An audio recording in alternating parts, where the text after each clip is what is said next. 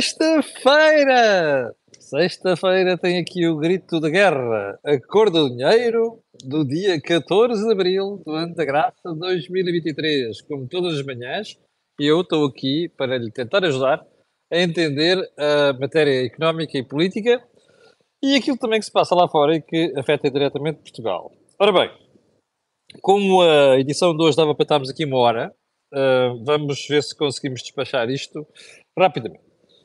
E por isso, without further ado, let's do it.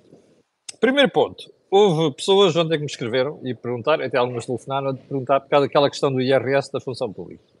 Perguntaram-me se era só questões de uh, retenção na fonte ou se era mesmo perdão, entre aspas, da subida dos salários. Não sei. O governo não foi claro.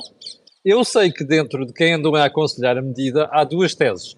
Uma de que é só mesmo uma questão de retenção na fonte agora, ou seja, não se na fonte, no salário, mas depois no próximo ano, em março, acerta no IRS.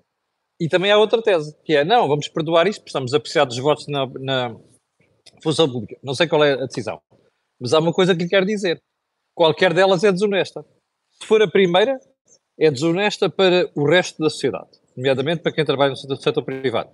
Se for não retens agora, mas pagas o IRS no acerto em 2024, desculpem, isto é uma sujeira, porque não estão a dizer isto às pessoas, não é? É porque depois vão pagar tudo, o que não retiverem agora. Ou seja, dão folga à tesouraria, não dão forma fiscal. Está esclarecido. Portanto, não sei, uh, isso é, o governo não foi suficientemente claro sobre isso e devia ter sido. Bem, ponto seguinte. A morte da criadora da mini saia. Lembra-se da. Bem, isto para a malta nova, ninguém, já ninguém, ninguém, se lembra destas coisas. Está a ver esta cara? Dos anos 60. Uh, Mary Quant. Uh, morreu ontem. É uma, uma ícone, digamos assim, não só da cultura, mas também da moda. Mais uma pessoa que nos deixa. Uh, ponto seguinte. E, e eu, eu, enfim, eu não tinha dado para lembrar disso, mas é só ir pesquisar para perceber o impacto que estas coisas tiveram à época. Uh, ponto seguinte, já lá vou, que esta alergia não perdoa. Mariana Mortágua, uh, dirigente do Bloco de Esquerda, candidata a líder, que foi constituída, arguída, num processo que curiosamente já tinha sido arquivado.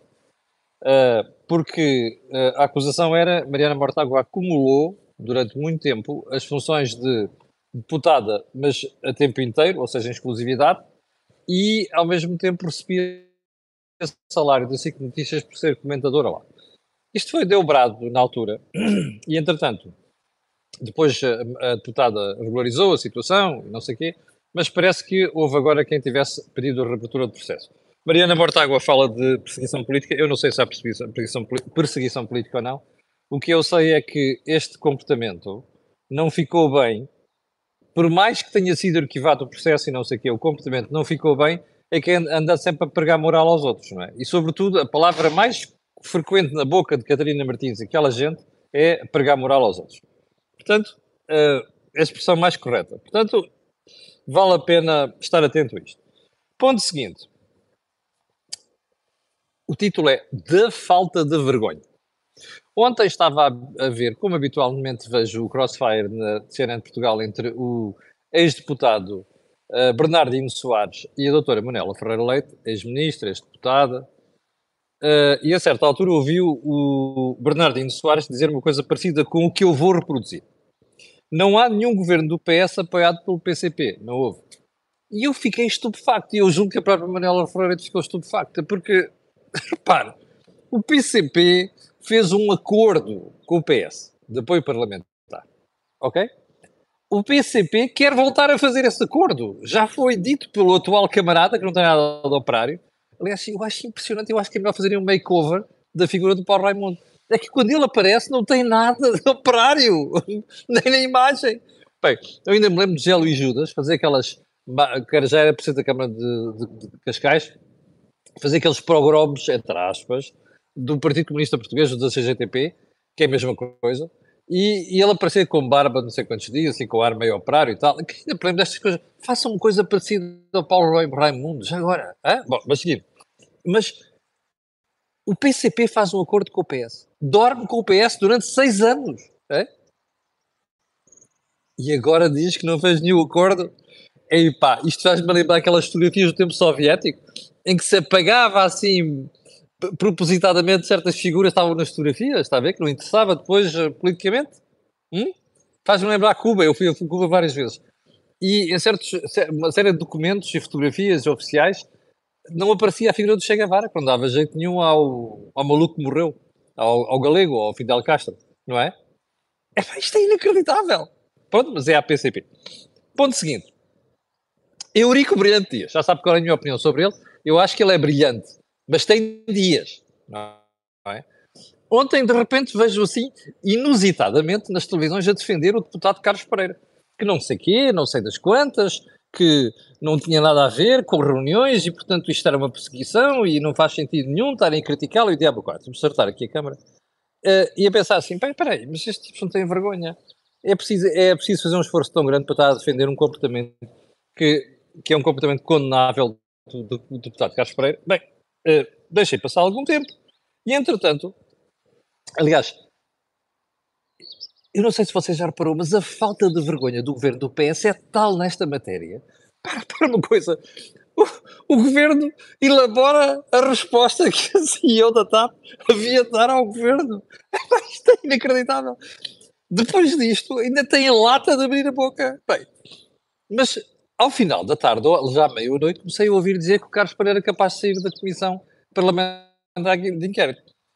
Um, e demitiu-se mesmo.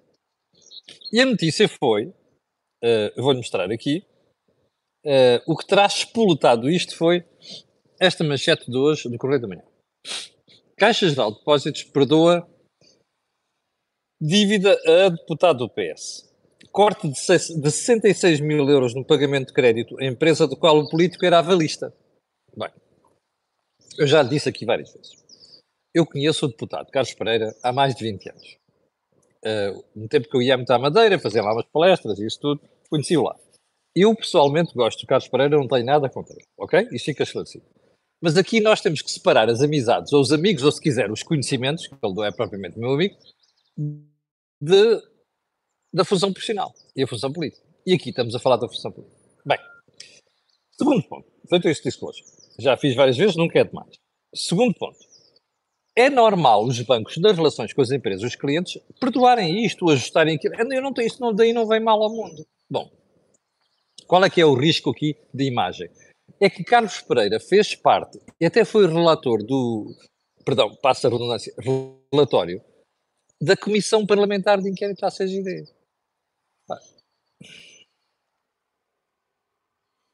A mulher de César pode ser a mais séria do mundo, mas não chega a ser sério. Convém parecer. E eu acho que isto foi um deslize lamentável de Carlos Pereira. Terá sido por isto que Carlos Pereira se demitiu, já não apareceu ontem na Comissão, comissão Parlamentar de Inquérito, a ouvir Lajinha de Souza? Não sei. Refazer a pergunta. Terá sido só por isto? Digo-lhe já que não. Como você sabe, houve deputados que colocaram à questão à Comissão de, Comissão de Transparência do Parlamento a pergunta, então, mas quem andou a organizar ou esteve presente numa reunião com a CEO da TAP, pessoas do governo, um, e ele, pelo grupo parlamentar, devia estar na comissão de inquérito? E eu suspeito que essa comissão, que está para dar o seu parecer, vai dizer que não. E, portanto, como já aconteceu nos outros casos de deputados, inclusive da extrema-esquerda, a Comissão veio avisar, ou melhor, alguém terá superado isto a Carlos Pereira e ao Partido Socialista. E Carlos Pereira demitiu-se. Esta é a minha suspeita. Se eu pedir desculpa, se, perdão, se eu me enganar nos próximos dias, juro que pedirei desculpa. Ok? Bom. Uh, vamos aos temas mais importantes de hoje. E são muitos, admitindo que os outros não são importantes. O dirigente do Sindicato dos Pilotos da TAP, o inefável Tiago Faria Lopes, contra eu não tenho nada contra, contra quem não tenho nada pessoalmente, nem sequer o conheço, conheço muitos pilotos, comandantes, não conheço aquele, uh, está muito preocupado com a investida do grupo IAG, como sabe, é dono da Ibéria, entre outras coisas, sobre a TAP. Está preocupado. Porque diz que nessa, se isso acontecer, uh, a TAP vai perder protagonismo.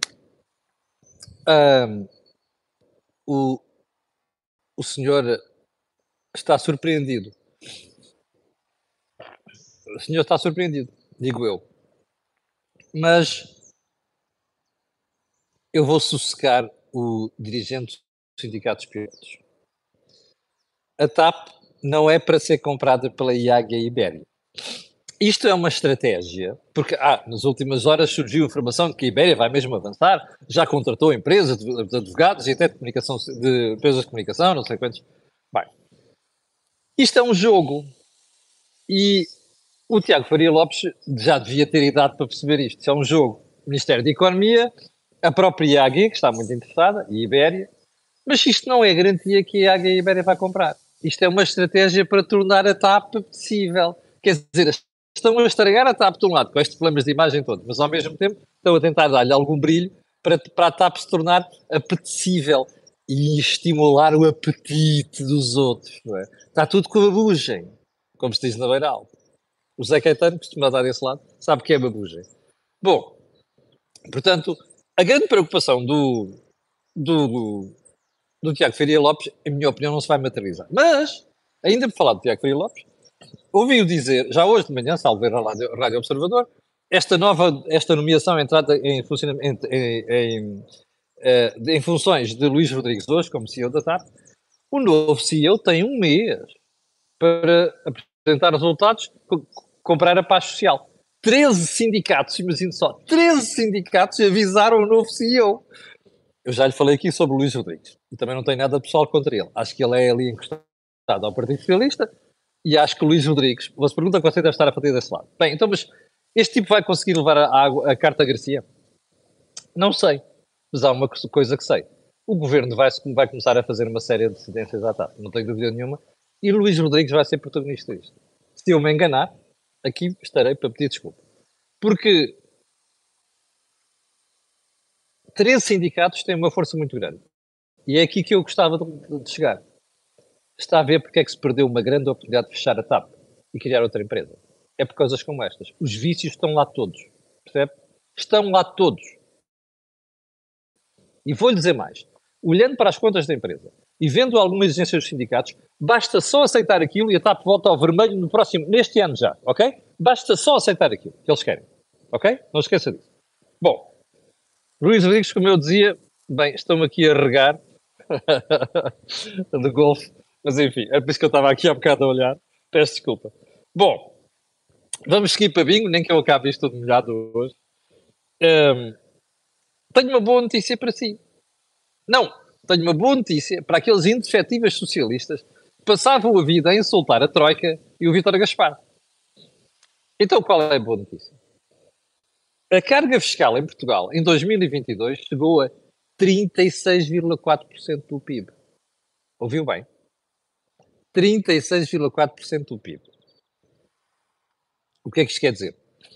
Quer dizer que do, de cada 100 euros produzidos pela economia, 36,4% vão para os bolsos do Estado. Não há valor, não há memória de um valor assim. O INE costuma dizer assim, ah, desde 1995 se começou a fazer esta série. Eu vou dizer uma coisa, mesmo para trás, não há memória de uma carga fiscal deste, deste valor. E, portanto, por isso é que eu estou a dar os parabéns aos socialistas. Insultavam tanto o Vítor Gaspar, mais aquela gente toda da Troika, e afinal estão a fazer pior do que todos eles. Sabe quanto é que cresceu só no ano passado a carga fiscal? 15%. Percebe? 15%. Há boleio de inflação e outras coisas. Você recorda-se que em 2022 eu lhe disse aqui que a carga fiscal em 2022, aí a meio do ano, ia bater o recorde do ano anterior? Está cá a evidência. Eu nunca esperei que fosse a 36 acho que ia ficar, aliás, 36,4. Achei que ia ficar ali os 35,9, que eu era superior ao anterior, mas ficaria nesse valor. 36,4%.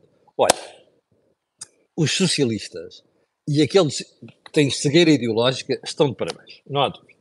Bom, sou mais pormenor. Está a ver porque é que os portugueses ganham mal? Está a ver. É que o primeiro-ministro costuma insultar as empresas. E a extrema-esquerda também. Os blocos de esquerda e essa gentalha toda costumam insultar as empresas e os gestores. São os gananciosos, produzem riqueza, ficam bem a parte da riqueza. Não estão a perceber que 36,4% dessa riqueza vai é para o Estado, para financiar as porcarias e a despesa que esta gente anda a inventar. Percebe? Isto é que tem que ser dito. Bom, vamos para bingo. Uh, ontem, na audição da TAP, foi lá o presidente da CMV. E até houve declarações mais importantes do que eu esperava. Primeiro, volto a dizer, acho lamentável nós sabermos que a CMVM está à beira de pôr uma, um processo à TAP por causa da história de divulgação do tipo de acordo que se fez pela boca do CEO, perdão, do chairman que lá esteve e não do presidente da CMV. Mas enfim, soubemos ontem, confirmou isto, mas mais, ontem o, o, eu não ouvi a sessão toda, mas houve ali uma altura em que fiquei na dúvida se Lajinha de Souza não tinha divulgado certas coisas por sigilo profissional ou se não se queria meter no assunto. Não percebi. Eh, ou seja, algum equilibrismo político. Se tivesse sido isto, e o tempo vai dizer, se tivesse sido isto, é lamentável, mas ele disse uma coisa muito importante. É que houve uma série de incumprimentos da TAP nos últimos anos. Nomeadamente informação relevante para o mercado que não estava nos relatórios e contas. Nessa informação estão outras saídas de pessoas na TAP e as respectivas indenizações. Sabe o que é que isto quer dizer? Que a CMV mandou dizer, mas espera então vocês fazem isto? Vocês indemnizam pessoas, valores milionários? Eu ontem houve, até eu não sei onde é que foi a informação, mas houve pessoas que me falaram em 10 milhões de euros, que eu não sei se é verdade. O que é gravíssimo, percebe? Alexandre Reis foi 500 mil. Uh, e aquilo não está nos relatórios e contas. Isto é impensável. Isto é informação relevante. Não é só da TAP, é para as empresas. Percebe? Portanto, importante a decisão e a comunicação do Presidente da CMVM, vamos ver o que é que vai sair dali. Bom, ponto seguinte. Eu estou a voltar a um tema que tinha prometido falar ontem. Estou farto disto, sinceramente, e acho que é a altura de começar a falar grosso com o Sr. Presidente da República. Como sabe, o Sr. Presidente da República anda há várias semanas a falar de um, eleições e alternativas. Ah, eu não vou dissolver o Parlamento. Nem pensar. Não me pressionem. Façam aquilo que quiserem. Quem decide sou eu. Aliás, a expressão favorita de Marcelo agora é quem decide sou eu. E então, vamos equacionar o público. Repare uma coisa. Compete a um Presidente da República dizer que não há alternativa. Então, mas o Presidente da República é um analista. Pode fazer análises para ele, não pode é fazer análises cá para fora. compete um Presidente da República dizer: estes gajos ainda não estão lá. Vocês já conhecem a minha tese, já expus no think tank, já expus aqui várias vezes. Eu garanto-lhe que Marcelo não quer dissolver o Parlamento, porque sabe que a solução política que, seria, que sairia teria de contar com o Chega. E, portanto, Marcelo não quer que apareça uma moção política com o Chega para depois não ser acusado pela extrema-esquerda que foi ele a dar acesso chega ao Chega ao poder. Esta é que é a verdadeira razão. E Marcelo não está no sítio para dizer isto, percebe? E anda aí com tretas. A oposição não tem... Bom, como o PST dificilmente escola 30%, não sei muito bem como é que este senhor vai fazer as coisas. Mas há uma coisa que eu sei. Não compete a um Presidente da República estar a dizer se há condições à direita ou não há condições à direita, ou seja, na oposição. Quem decide isto não é o Presidente da República. Quem decide isto é o eleitor, é o voto. Portanto, ele só tem de decidir se está em causa ou não o regular funcionamento das instituições democráticas. Não pode estar aqui a apocar outros partidos. Não pode ser o pai da pátria, digamos assim. Bom, e vou-lhe dizer mais. Eu acho que Luís Montenegro está a fazer um exercício muito grande de paciência, que é para não mandar este tipo de bugiar em público, percebe? Que era aquilo que o Marcelo merecia neste momento. Bom, ainda para mais. Porque o que soube nas últimas horas foi uma coisa um bocado feia e um bocado chata. E porquê? Uh, ah, é que ainda ontem o Presidente da República voltou a ser questionado. Então, mas o senhor, uh, uh, o PSD, diz que está preparado, porque entretanto o Luís Montenegro, e já foi antes de diz o PSD e o seu líder não estão no bolso de ninguém. E diz mais, um, nós estamos preparados. Se formos chamados às urnas, estamos preparados. Bem, ontem os jornalistas apanharam o Presidente da República e saiu, saiu, vou lá ver a pergunta outra vez. Então, mas espera aí, o, senhor, o que é que o senhor acha? O, o Luís Montenegro diz isto, o Luís Montenegro diz aquilo e Marcelo vira-se. Um, e a expressão foi: Eu disse o que tinha a dizer. Está dito. Bom, e depois, a partir da insistência, a malta diz: Então, mas o senhor Presidente, o líder do PS diz aquilo. Ah, uh, mas quem decide sou eu. Pá, pronto, a gente já sabe que é o Presidente da República decide. O que a gente não tem de saber é análises públicas feitas pelo Sr. Presidente da República sobre se a oposição está ou não em condições de o fazer. Mas, eu não sei qual é que foi o meio, o meio de comunicação social, porque entretanto mandaram-me isto ontem e já não me recordo, que eu vejo aqui muitas coisas todos os dias. Um, o, há uma notícia, ou uma informação a circular de que houve um jantar privado onde Marcelo finalmente terá reconhecido que começa a aparecer uma, uma, de solução à direita. E até o elogiou a posição à direita. Bom, sabe o que é que isto quer dizer? Uma no cravo e outra na ferradura.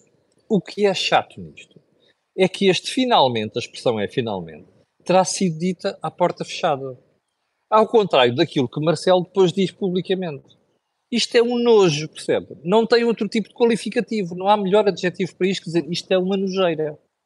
E além de haver uma, uma interferência clara do Sr. Presidente da República na oposição à direita, além de estar aqui a condicionar os partidos à direita, aliás, a informação que eu tenho dentro do PST é que está tudo com vontade de ir às forças ao Marcelo, sabe? inclusive é publicamente. E só o Luís Montenegro e o Soares é que estão a travar algumas pessoas. Uh, mas era isto que o Presidente da República merecia. Porque não é ele que tem que decidir isto. Quem tem que decidir isto é o eleitorado. E mais, esta coisa de que não há oposição à direita, não há solução, não sei das quantas, em democracia há sempre soluções. A gente pode não gostar delas. Pode ser mais para aqui, mais para ali. Mas em democracia há sempre soluções e quem as dita é o povo. Ponto final.